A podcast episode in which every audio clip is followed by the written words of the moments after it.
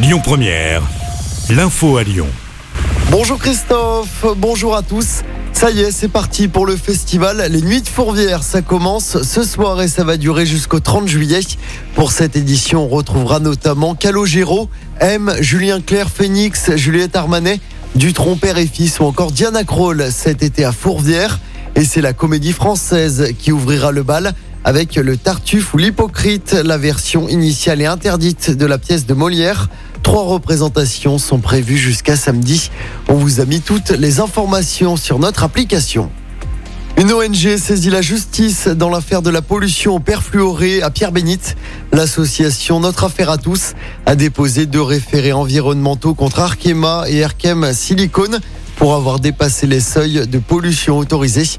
La semaine dernière, le maire de Pierre-Bénite avait déjà porté plainte contre X pour mise en danger de la vie d'autrui. Dans l'actualité également, l'occupation du lycée Samba à Vénissieux aujourd'hui.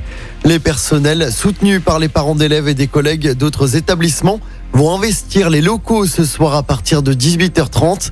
Ils demandent plus d'effectifs et la réduction du nombre d'élèves.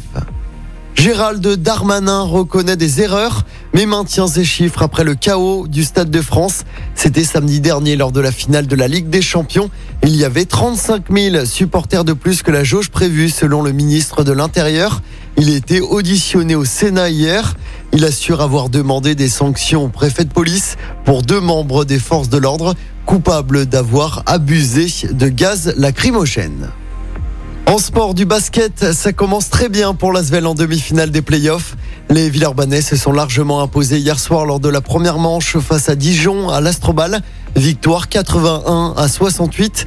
Il ne manque plus que deux victoires à Lasvel pour se qualifier pour la finale du championnat. Prochain match contre Dijon, ce sera dès demain soir, toujours à l'Astrobal. Et puis en football, les filles de l'OL ont fêté leur 15e titre de championne de France hier soir à Dessine devant 2000 personnes. Avant ça, l'OL avait largement battu l'équipe d'ici 4-0 lors de la dernière journée de D1.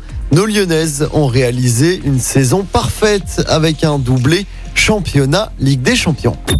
Écoutez votre radio Lyon Première en direct sur l'application Lyon Première, lyonpremière.fr et bien sûr à Lyon sur 90.2 FM et en DAB+. Lyon Première